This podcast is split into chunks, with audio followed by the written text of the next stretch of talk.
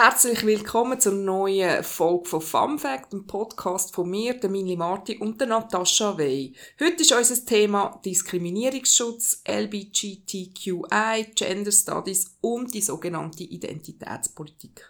Hallo auch von meiner Seite und bevor wir heute ins Gespräch einsteigen äh, mit unseren Fakten, möchte ich ganz kurz äh, unseren Gast präsentieren. Das ist der Tobi Urech. Er ist für Fun Fact eigentlich kein Unbekannt. Er ist eigentlich immer schon ein bisschen dabei gewesen, weil er im Hintergrund äh, die Folgen jeweils zusammengeschnitten hat. Der Tobi Urech ist stellvertretender Kampagnenleiter äh, von der Kampagne äh, Diskriminierungsschutz und er ist im Vorstand von der Milchjugend und man kennt ihn auch als Drag Queen Monogamie.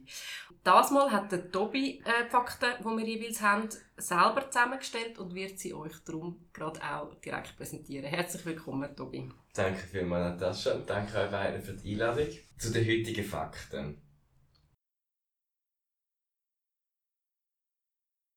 LGBT bedeutet Lesbian, Gay, Bisexual und Transgender und die Abkürzung wird auch teilweise mit anderen Buchstaben erweitert, zum Beispiel mit dem I für Intersex oder mit dem Q für Queer oder Questioning, Queer, was so ein Überbegriff ist für alle die, die so ein quasi anders sexuell sind oder eine abweichende Geschlechtsidentität haben von der Norm.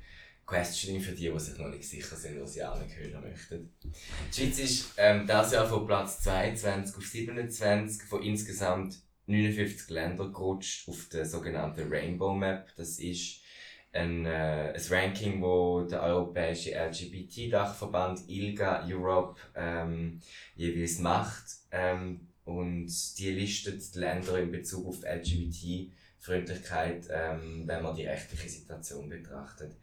Die Schweiz liegt damit ähm, vor dem Kosovo und nach der Slowakei. Zum Vergleich, ähm, Deutschland liegt auf Platz 15 und auf Platz 8. Bei der rechtlichen Situation gibt es also noch einiges zu tun. Bei einer repräsentativen Umfrage von GFS Zürich im Jahr 2016 hat sich die Schweizer Stimmbevölkerung sehr offen gezeigt zu der Ehe für alle, die im Moment recht oft auch in aller Munde ist. Rund 70% der Befragten haben Ja oder eher Ja gesagt zu einer Öffnung von der Ehepolitik hinkt da noch ein bisschen hinein.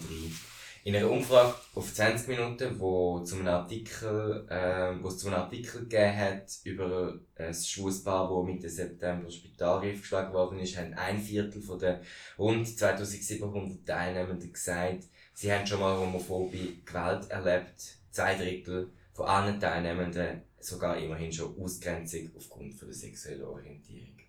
Dann LGBT-Jugendliche, sie sind eine besonders äh, verletzliche Gruppe. Ähm, eine Studie vom Deutschen Jugendinstitut hat nämlich gezeigt, dass 55% von allen LGBT-Jugendlichen schon mal Diskriminierung erlebt haben in der Schule oder am Arbeitsplatz.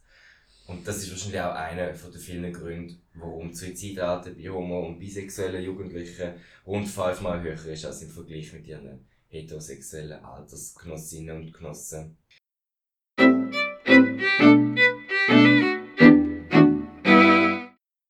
Danke für die äh, teilweise beklemmenden Fakten, Tobi. Ähm, Natascha hat dich ja vorgestellt als stellvertretender Kampagnenleiter zur Kampagne zum Diskriminierungsschutz. Um was geht es da genau? Genau, es geht um äh, die Erweiterung von der Antirassismus-Strafnorm, die in der eidgenössischen Rat beschlossen worden ist. Ähm, wo es äh, eben darum geht, dass eben auch äh, Diskriminierung bzw. Ähm, Hassrede gegen, ähm, gegen lesbische, schwule ähm, auch unter Strafe gestellt wird, genauso wie die Ethnie eben auch ein äh, Grund ist, oder beziehungsweise genauso wie man nicht gegen die Ethnie darf, äh, Hass schüren Jetzt äh, ist das Referendum ergriffen worden, darum kommt es zur Abstimmung. Und das Argument ist, dass es eine, also eine Einschränkung von der Meinungsäußerungsfreiheit, ähm, man kann noch auch keinen Witz mehr machen. Was sagst du zu dem? Ja, das ist natürlich ein interessanter Vorwurf, oder? Es hat ja wie auch so ein bisschen mit der, mit der rechten Rhetorik so, wo wir schon im Podcast von der Franziska Schutzbach mit euch gehört haben. Es geht ja wieder darum, dass man wie etablieren dass quasi Hass gegen eine Gruppe eine Meinung ist oder eine Meinung neben allen anderen. Und das ist meiner Meinung nach einfach nicht wahr, weil Hass ist keine Meinung, oder? Also, Natürlich wird etwas eingeschränkt in, in dem Sinn, dass, äh, dass einfach Übergriff, sprachliche Übergriff äh, nicht mehr toleriert werden. Aber der Staat äh, schreckt ja auch Übergriff, tätliche Übergriffe ein. Warum soll man dann mit ähm, Übergriff innerhalb von der Sprache auch äh, quasi unter Strafe stellen? Aber kannst du mal ein Beispiel sagen, was zum Beispiel so eine Hassrede wäre? Also was ist jetzt ein Übergriff und was kann man gleich noch sagen? Mhm. Also so ein bisschen Genau. gesagt. Ja, das ist ja der Witz, oder? Also der Witz im Sinne von, sie machen ja den Vergleich, ähm, dass man keinen schwulen Witz darf erzählen Jeder schwule Witz ist nachher noch erlaubt, wenn das Gesetz durchkommt. Es geht einfach darum, wenn man zum Beispiel sagt, alle Schwulen sollten man umbringen, dass das ähm, unter Strafe gestellt wird. Und das ist heute noch nicht strafrechtlich Mhm. Das hat man auch gesehen mit dem äh, PNOS-Funktionär, der letztens irgendwie ganz einen kruden Artikel veröffentlicht hat, wo er irgendwie gefunden hat, man sollte Homosteuer einführen, ähm, weil die Homosexuellen irgendwie de degeneriert sind und so. Und das ist jetzt, ähm, das ist vor Gericht gekommen und ist ähm, nicht strafrechtlich relevant gewesen, wenn man dann gemerkt hat, ähm, aber mit dem Gesetz werden das eben nachher ähm, strafrechtlich relevant. Okay. Und ähm, vielleicht, du hast vorher gesagt, es geht äh, um Übergriff. Wie kann man sich das vorstellen? Also wie erfolgen homophobe Übergriffe? Oder was ist etwas, was du vielleicht auch oft erlebst? Mhm. Genau, also es geht ja wie um, eben um die sprachlichen Übergriffe ähm, und halt auch um tätliche Übergriffe. Ich glaube, es ist beides auf seine Art recht schlimm irgendwie. Ähm, man hat das jetzt auch gesehen, es hat sich gehäuft in letzter Zeit auch homophobe Übergriffe gegen, ähm, gegen schwule Paare, wo, wo sich öffentlich gezeigt haben, wo gehabt haben, sich geküsst in der Öffentlichkeit. Ähm, oder auch ein Stand, der angegriffen worden ist von LGBT-Jugendlichen, die zum Coming-out-Day ihre Flyer ausgelegt haben. Ähm, es sind aber natürlich auch die, die äh, ja, Übergriffe im Sinne von, von, von Beleidigungen, die man auf der Straße hört. Und das kommt ja wirklich gar nicht so selten vor. Sobald man sichtbar ist, ähm, wird man recht oft auch als Schwuchtel beschimpft ähm, oder solche Geschichten halt. Das ist leider teilweise auch einfach Alltag. Und von wem gehen denn die Beschimpfungen aus? Das können also alle Leute sein? Oder gibt es eine bestimmte Gruppe? Ja, also wenn man ganz ehrlich ist, dann sind es meistens schon eher junge Männer, die sich irgendetwas beweisen möchten oder müssen. So. Du hast vorher ein paar äh, Übergriffe angesprochen, die in Zürich stattgefunden haben. Beim Lochengut, der, der Stand, der angegriffen wurde, ist dann ähm, im Kreis 3 ein Paar, das angegriffen wurde. Ist letztendlich ist ein Paar im Niederdorf angegriffen worden. Du hast gesagt, es häuft sich die, die tätlichen Angriffe. Äh, weiss man das genau, dass, dass da eine Zunahme stattfindet? Und ähm, was könnten die Gründe sein für das? Hm. Ich würde nicht sagen, dass sich die Übergriffe tatsächlich häufen. Ich glaube, die Berichterstattung darüber ist, ist heute grösser und klarer. So Übergriffe hat es schon immer gegeben und ich glaube, heute haben die Leute eher den Mut, um an die Öffentlichkeit zu treten mit dem. Und äh, früher ist das halt einfach auch im Versteckten passiert oder man hat sich nicht getraut, mit dem nur zu treten. Und ich glaube, dass es heute, dass mit, also heute mehr darüber berichtet wird, hat sicher mit der, ähm, ja, mit damit so, dass die Medien offener geworden sind, grundsätzlich. Aber auch damit, dass sich ähm, Betroffene eher trauen, mit dem an die Öffentlichkeit zu treten und nicht mehr so stark müssen damit fürchten, dann andere Konsequenzen zu haben, zum Beispiel der Verlust von der Arbeitsstelle oder solche Sachen, wo ja früher tatsächlich, wenn man so an die 70er, 80er Jahre denkt, effektiv noch äh, teilweise passiert ist. Du hast auch schon also Gesprächsrunden oder Podien teilgenommen, auch in einer Kampagne, wenn ich es recht äh, weiss, über Männlichkeit oder wie, wie, wie man Männlichkeit versteht. Und äh, du du ja als, als Drag Queen auch mit, mit diesen Geschlechtsrollen ein bisschen spielen. Wie, äh, wie verstehst du äh, Männlichkeit und, und wie, welche Rolle hat, hat da Biologie irgendwie äh, dabei? Das ist eine grosse und gute Frage. ähm, wie verstehe ich Männlichkeit? Na, Männlichkeit, genauso wie Weiblichkeit, ist ja eigentlich, kann man breit verstehen. Oder? Es gibt wie, es gibt wie so die Vorstellungen, die ja alles drinstecken, was ein richtiger Mann ist, was eine richtige Frau ist. Aber tatsächlich ist ja, wie man sein Geschlecht lebt, extrem vielfältig, oder? Also es gibt so viele Frauen, die nicht die super feminine Frau sind und so viele Männer, die nicht der super virile Supermann sind. Und ich glaube, da zählen irgendwie alle irgendwie dazu, 99 Prozent. Man kann diesen Geschlechterstereotypen gar nicht gerecht werden. Und Männlichkeit gibt so viele verschiedene Variationen davon, so viele alternative Variationen davon, wie man Männlichkeit eigentlich leben könnte. Gerade deswegen ist es schade irgendwie, dass es, ähm, dass es die Alternativen nicht gibt, obwohl sie jetzt auch immer mehr in Debatten sind, auch in popkulturellen Debatten. Es hat ja die Werbung gegeben, zum Beispiel von ähm, von Axe, dem Deo-Hersteller, wo irgendwie so eine ganz große alternative Männlichkeitskampagne gemacht hat. Männer dürfen das Gefühl zulassen, emotional sein und so weiter und so fort. Und man kann jetzt natürlich von einem grossen Unternehmen halten, was man will, aber ich finde es tatsächlich noch interessant, dass äh, mittlerweile offenbar sogar Werbung gemacht wird und das äh, quasi, quasi etwas ist, mit dem man kann etwas verkaufen also mit Werbung gemacht wird, mit alternativer Männlichkeit. Mit Biologie hat das meiner Ansicht nach nicht sonderlich viel zu tun. Ähm, das liegt wahrscheinlich auch daran, dass ich äh, quasi vom Studium her ganz viel anders auch gelernt habe, Gender Studies. dass es halt wie, äh, natürlich haben wir gewisse biologische Grundvoraussetzungen, ähm, körperliche, aber das kann sich auch im Verlauf vom Leben ändern. Geschlechtsidentität ist ja viel fluider und, und ja, man, man sucht sich quasi auch eine eigene Geschlechtsidentität aus. Auch wenn man jetzt zum Beispiel nicht transgender ist, muss man sich auch überlegen, wie man sein eigenes Geschlecht lebt. Wie wird man männlich sein, wie wird man weiblich sein, wie wird man auch in etwas reinpassen. Oder? Und ich glaube, gerade das ist ähm, ein Punkt, wo man eben sieht, das kommt nicht inhärent von der Biologie aus einem raus, sondern es sind eher Einflüsse, die auf einem einwirken. Ähm, es gibt ja so äh, Bemühungen, die Geschlechter vielfältiger zu benennen. Also so, es war ja mal in den Schlagzeilen, dass, äh, dass es 50 unterschiedliche oder, äh, Geschlechter gibt. Wie, wie findest du die Bemühungen? Ist das irgendwie hilfreich oder äh, macht es nur komplizierter?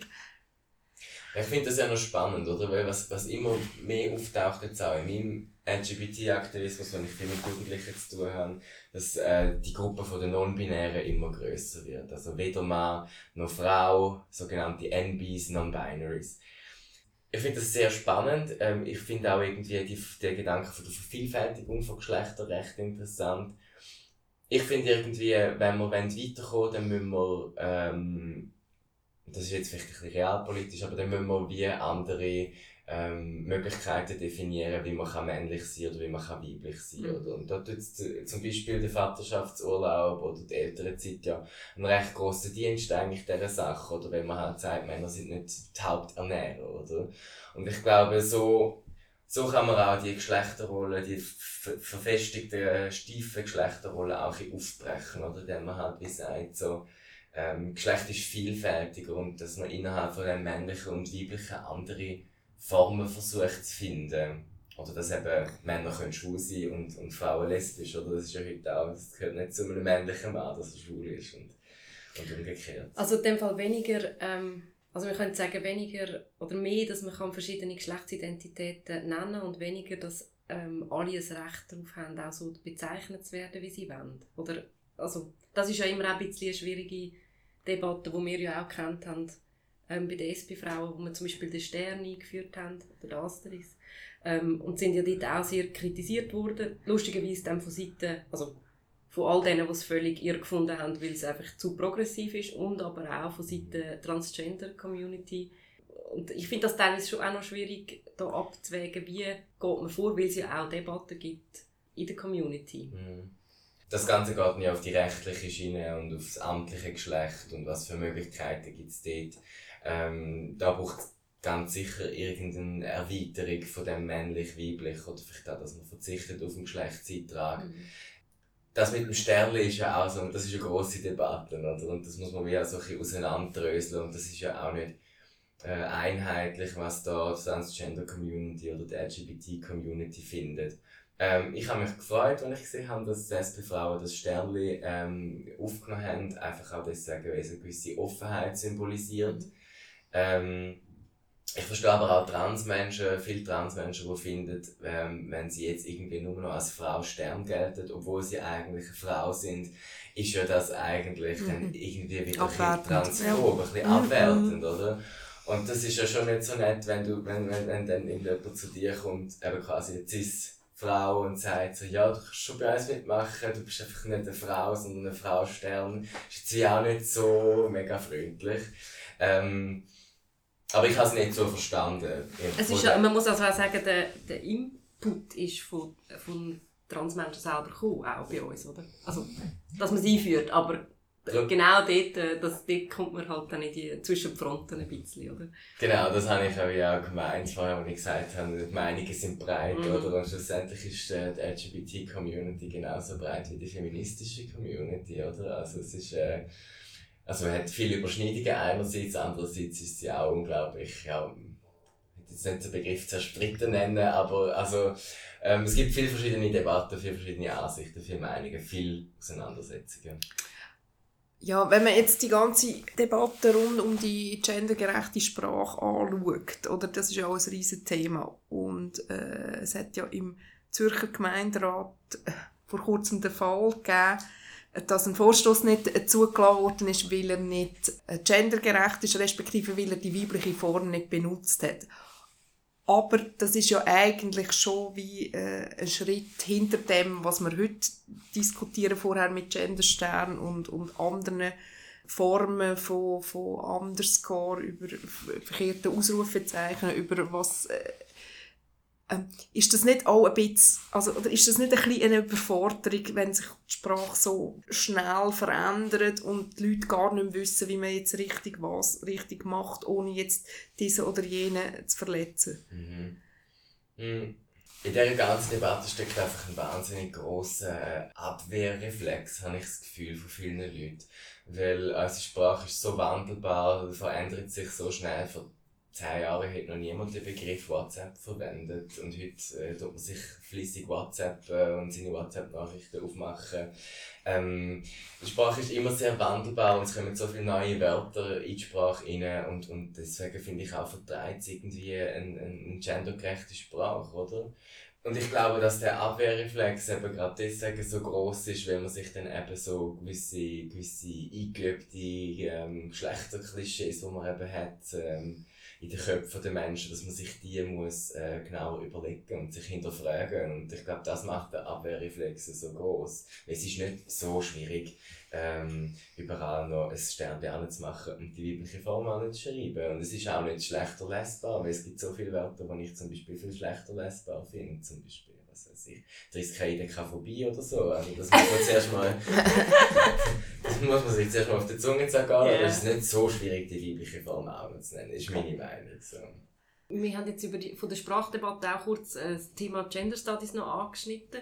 Du bist ja eigentlich das personifizierte Feindbild von der Rechten. Also du willst äh, die Sprache... Also du ich bin weder schwarz noch weiblich, muss man da Ja, aber das ist nicht. Aber trotzdem, eben, ähm, du möchtest, dass sich die Sprache ändert und ähm, du studierst noch Gender Studies.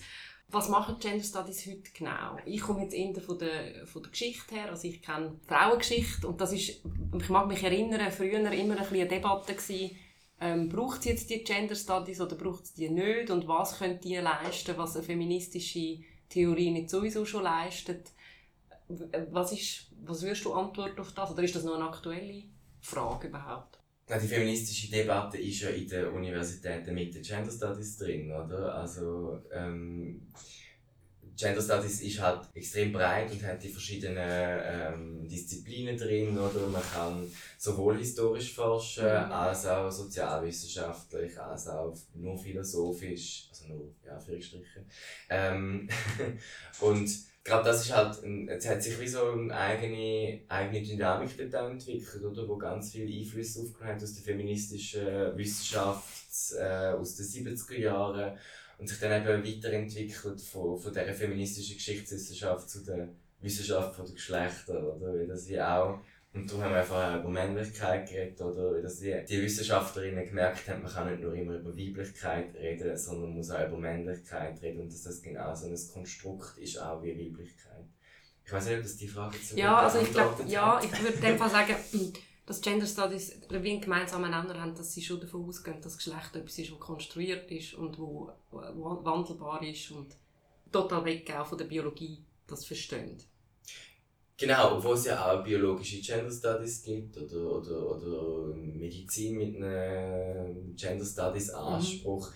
Das muss sich ja nicht zwingend ausschliessen, oder? Also viele, viele Studien, wo halt ich glaube, was ganz wichtig ist an den Gender Studies, ist auch die Wissenschaftskritik, oder? Dass man halt wie kritisiert, aus einer sozialwissenschaftlich, geisteswissenschaftlichen Perspektive, was da als Naturwissenschaftler ständig äh, für neue lustige Erkenntnisse über Geschlechter auf den Markt werfen. Mhm. Oder?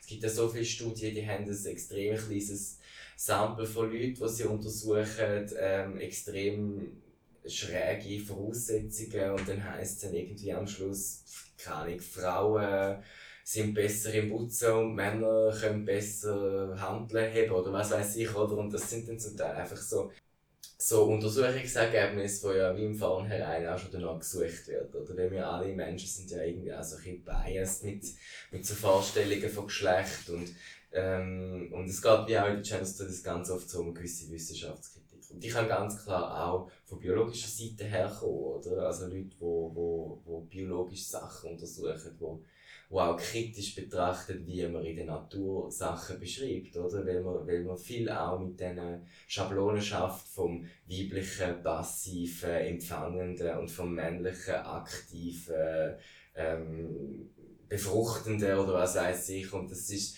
das sind auch alles so sprachliche Schablonen, die wir auf gewisse Sachen ähm, übertragen, die jetzt beim besten Willen nichts mit Geschlecht zu tun mhm. haben, die gendered sind, absolut.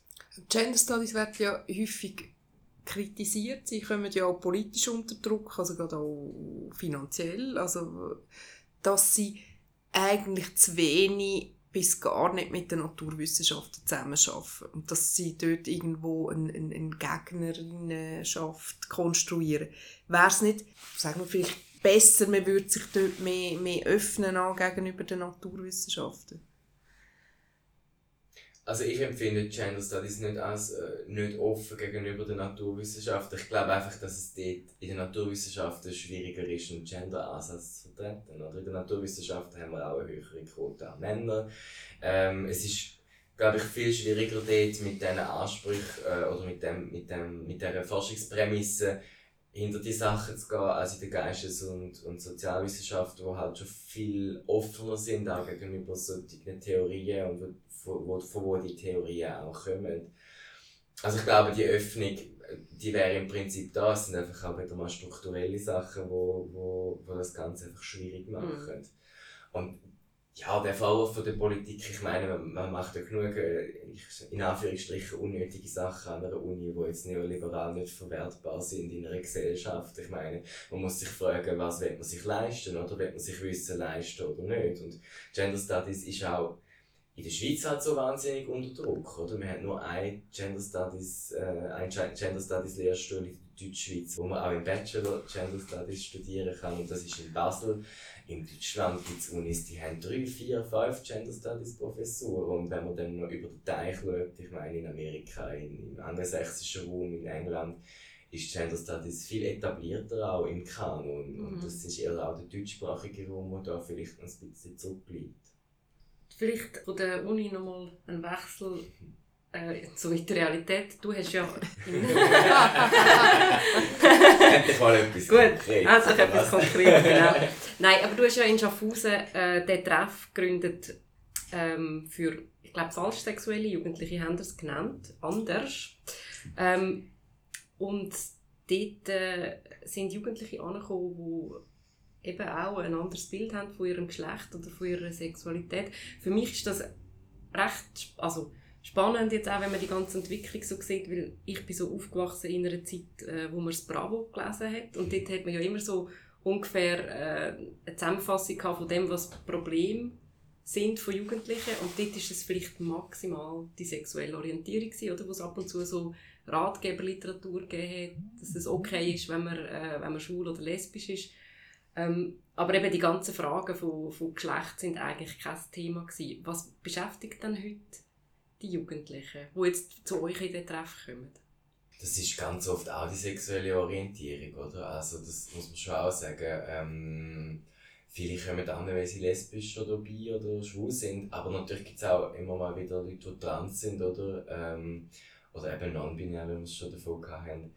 Ich glaube, heute ist wie so eine gewisse Schnelligkeit, so eine gewisse Geschwindigkeit in die Debatte reingekommen, aber auch wegen dem Internet, oder? Es ist heute auch vor allem für, für jüngere Leute viel einfacher zugänglich, das Wissen überall abzufragen, oder? Und, und da kommt man zu ganz vielen Informationen, die man vorher einfach nicht hätte, oder? Mhm. Wie du gesagt hast, in Bravo war nur schwul und lesbisches ja. Thema gewesen, und wenn man trans war, hat man auch einfach kein Wort für sich vielleicht, mhm. oder? Ich mhm. glaube nicht, dass es so war, dass es zu dieser Zeit noch keine Transmenschen gegeben hat. Das Coming Out war wahrscheinlich einfach dann später gewesen, oder? Oder wenn ich zum Beispiel an Ernst Ostertag denke, ein ähm, Zürcher Schwulenaktivist, der hat gesagt, er hätte das erste Mal den Begriff Homosexualität in einem Lexikon gelesen von seinem Vater und jetzt hätte ich das negativ konnotiert mhm. und sonst hätte er nie irgendwo etwas ja. darüber gelesen, oder? Und ich meine, wie Informationen zugänglich sind, das macht natürlich schon auch einen Unterschied darüber, wie wir uns dann, ähm, ja, wie, wie man dann sein Leben leben kann. Es hat ja auch, also vielleicht äh, ist das jetzt einfach harmlos, aber es hat ja auch, es kann auch etwas sehr Spielerisches haben, oder? Also, eben, jetzt, wenn ich an meine Zeit zurückdenke, zum Beispiel in der Pubertät, wenn man die eigenen Eltern hat ärgern und sich abgrenzen, dann hat man einen schwarzen Ledermantel angelegt und sich die Haare halb abrasiert und hat gesagt, ich bin jetzt irgendwie Punk. Ähm, und heute, ich weiß nicht, ob das stimmt, aber ich habe gelesen, zum Beispiel in England, die Jugendlichen in der Pubertät dann sagen, sie haben kein Geschlecht. Also eben, sie, sie sind non-binär, dass das auch so eine Abgrenzungsstrategie kann sein. Ist das, also, ist das etwas, was Sinn macht, oder? Ich will es nicht verharmlosen, weil ich finde, irgendwie Leute, die, die Probleme hat mit ihrer Geschlechtsidentität, das ist vielmal dann auch, ähm, geht vielmal einher mit auch, ähm, mit einem grossen Leid oder mit mhm. psychischen Problemen, wo man hat, weil man eben nicht das Geschlecht leben kann, wo man eigentlich, wo man eigentlich ist. Und ähm, ja, vielleicht empfindet man auch ganz großes Leid, wenn man ein Kleid anlegen muss anstatt eine Lederjacke. Aber das ist dann wieder mal etwas anderes als etwas, was mit Geschlecht zu tun hat. Und ich glaube nicht, dass es eine Provokation ist oder, oder reine Provokation, wenn man, wenn man äh, ein anderes Geschlecht liebt als das, was vorgegeben ist. Oder wenn man ähm, eine andere Geschlechtsidentität hat, als eigentlich quasi die Norm wäre.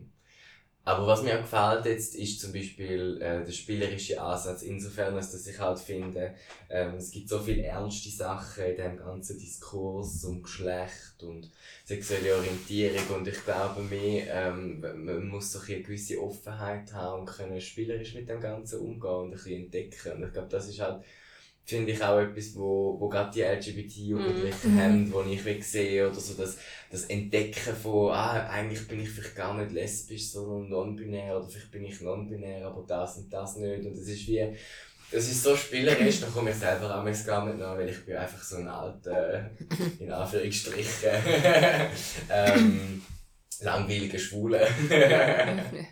Wir haben ja eigentlich ein Zeitalter, wo man es Gefühl könnte haben, das sei eigentlich gar kein Thema. Du hast es in den Fakten gesagt, 70% äh, befürwortet Ehe für alle. Das hat man jetzt auch gesehen bei Smartvote, dass das die Mehrheit ankreuzt. Auch in der SVP, auch in konservativen Kreisen gibt es Leute, die offen schwul sind. Wieso ist es denn für Jugendliche immer noch schwer, äh, zu dem, zu ihrer Sexualität zu stehen oder äh, die, die auszudrücken. Mhm. Ich glaube, das haben wir ja auch in den Fakten gehört, oder? Ich meine, über die Hälfte haben schon, haben schon homophobe Beleidigungen mhm. gehört auf dem, auf dem, in der Schule oder im Arbeitsplatz. Ich meine, auf dem Schulpausenhof ist immer noch schwul ein riesengroßes Schimpfwort, oder? Die Negativkonnotation ist einfach extrem. Und ich glaube halt, die Schule ist auch einfach ein Raum, wo, wo die Leute extrem eng, oder wo die Kinder extrem eng sind auch, ähm, quasi, also eng im Sinne von emotional, eng irgendwie miteinander verwoben und gerade wenn man dort aus der Norm rausgeht, wenn es so wichtig ist, eigentlich auch die, die Mädchenräume und die Bubenräume zu haben. Und wenn man dort irgendwie aus der Norm fällt, sei das, weil man schwul ist, lesbisch oder eben trans, ja, dann ist das für Kinder auch ein Grund, um jemanden, zum, jemanden Aussenseiter machen und eben auch zu hänseln. Und ich glaube, gerade das ist extrem. Und später im Leben hat man ja eher die Möglichkeit, oder meistens hat man eher die Möglichkeit, sich auszusuchen, wo man hingehen will. Aber auch da gibt es natürlich eine grosse Dunkelziffer, wahrscheinlich von Leuten, die sich, die sich nicht äh, outen am Arbeitsplatz, oder? Weil, eben, weil sie, weil sie Konsequenzen fürchten.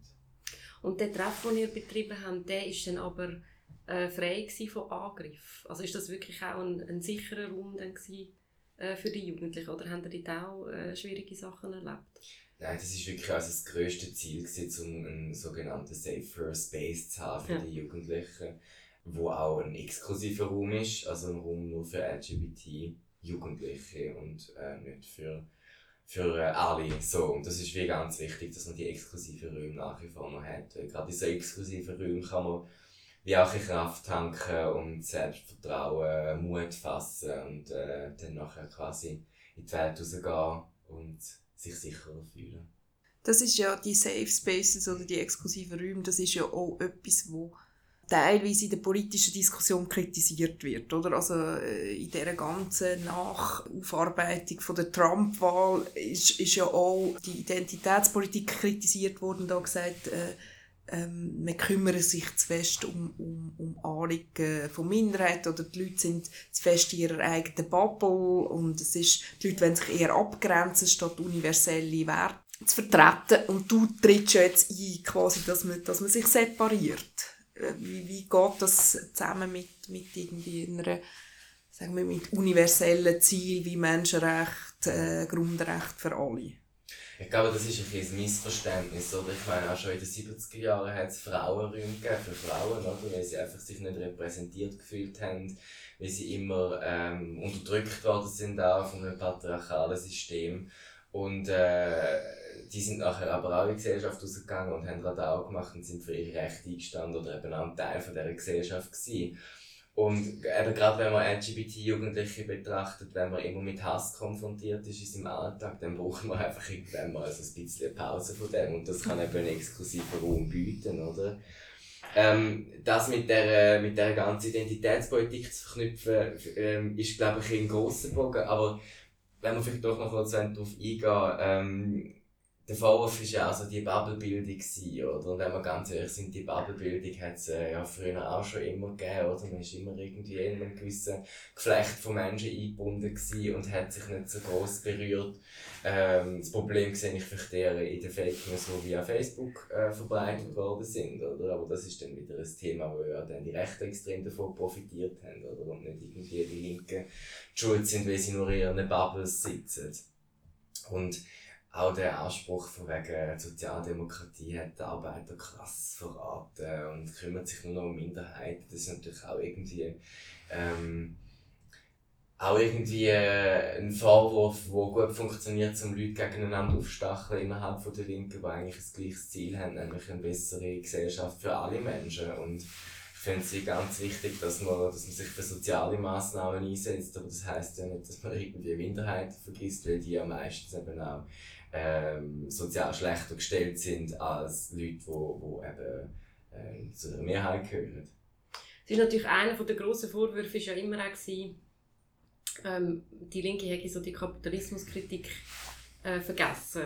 Und du hast jetzt vorher äh, ähm, einmal Pride erwähnt und ich bin jetzt bei der letzten Frage vielleicht noch ein bisschen bin ich ein bisschen Advokat an Diaboli, aber ich war das mal an der Pride und ich habe äh, Google-Logos gesehen und das ist ja sehr äh, stark unterstützt von grossen Unternehmen. Kann man dann nicht, äh, nicht dann auch vielleicht sagen, ab einem gewissen Punkt wird es dann auch ein bisschen absurd, äh, wenn man sich mit, äh, mit den Bösen verbrüdert oder verschwestert?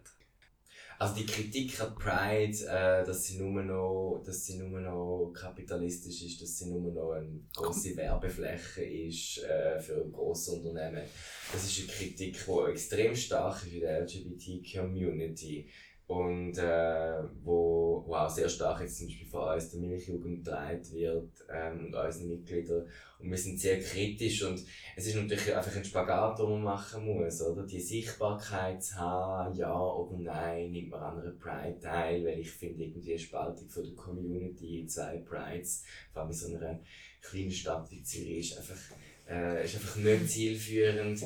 Ähm, und natürlich muss ich auch sagen, irgendwie, hey, wenn, wenn Google sich einsetzt für, für LGBT-Recht innerhalb von, von der Firma, dann ist doch das nichts Schlechtes oder auch aus einem gewerkschaftlichen äh, Blickwinkel, oder? Weil wir wollen ja irgendwie, dass der Arbeitnehmenden gut geht, oder? Aber natürlich, ich meine, ich finde es jetzt auch nicht wahnsinnig sympathisch, wenn die UBS an der Pride rumläuft. Ähm, aber ich glaube, wir müssen auch wie einfach akzeptieren, mit mir meine ich irgendwie unsere, die Linke in unserer Community, ähm, dass halt der gesellschaftliche Fortschritt tatsächlich passiert ist, oder? Und dass es heute auch möglich ist, äh, für eine Grossbank zu arbeiten und offen schwul zu sein. Das sind ja meistens schwule Männer. Ähm, und dass man vielleicht eben auch einfach akzeptieren muss, dass äh, Schwule und Lesben äh, genauso bürgerlich und, und, und, und spießig äh, können sein wie halt ja, die Normgesellschaft. Oder? Und dass das halt eben auch dann mit einem, mit einem Kapitalismus einhergeht. Ja? Aber also meiner Meinung nach muss man ganz klar irgendwie eine Alternative finden für all die grossen Unternehmen-Logos an der Pride. Ich habe natürlich die Frage ein bisschen extra gestellt, weil wir sie natürlich auch kennen aus der feministischen Debatte in puncto Frauenquote. Mhm. Da kommt man immer auch ein bisschen ähm, an den Punkt. Darum verstehe ich in dem Sinne die Antwort. Ja, das ist natürlich ein ewiges Dilemma, oder? Wo man irgendwie hat, auch, auch, auch Frauenbewegung mit, äh, mit der bürgerlichen Frauenbewegung und, genau. und der linken Frauenbewegung, die ihr ja kennt, oder? Und genau so Darum hat man ja vorher gesagt, das ist eine Debatte, die sich zum Teil recht ähnelt, oder beziehungsweise so, so, so Streitstrukturen oder mhm. Diskussionskulturen, die halt irgendwie ja, gewisse Breite aufzeigen. Und das ist eigentlich schön, oder? Das ist etwas, was viele Menschen betrifft. Feminismus, für Frauenrechte oder Recht für LGBT, IQ-Menschen, es ist einfach, ähm, erreicht eine gewisse Breite und es wird breit diskutiert, das ist eigentlich auch etwas Positives. Danke auch noch so zum Abschluss Schluss, politisch, wir haben gleich Wahlen. Was würdest du dir wünschen vom nächsten Parlament? Ähm, was sind die wichtigsten Themen? Mhm. Ähm, ich bin ja SP-Mitglied und würde natürlich eine größere SP-Fraktion wünschen. Vor allem, weil auch meiner Meinung nach die Sozialdemokratie die Partei ist, die sich als allererstes für, für LGBT-Recht eingesetzt hat in diesem Land.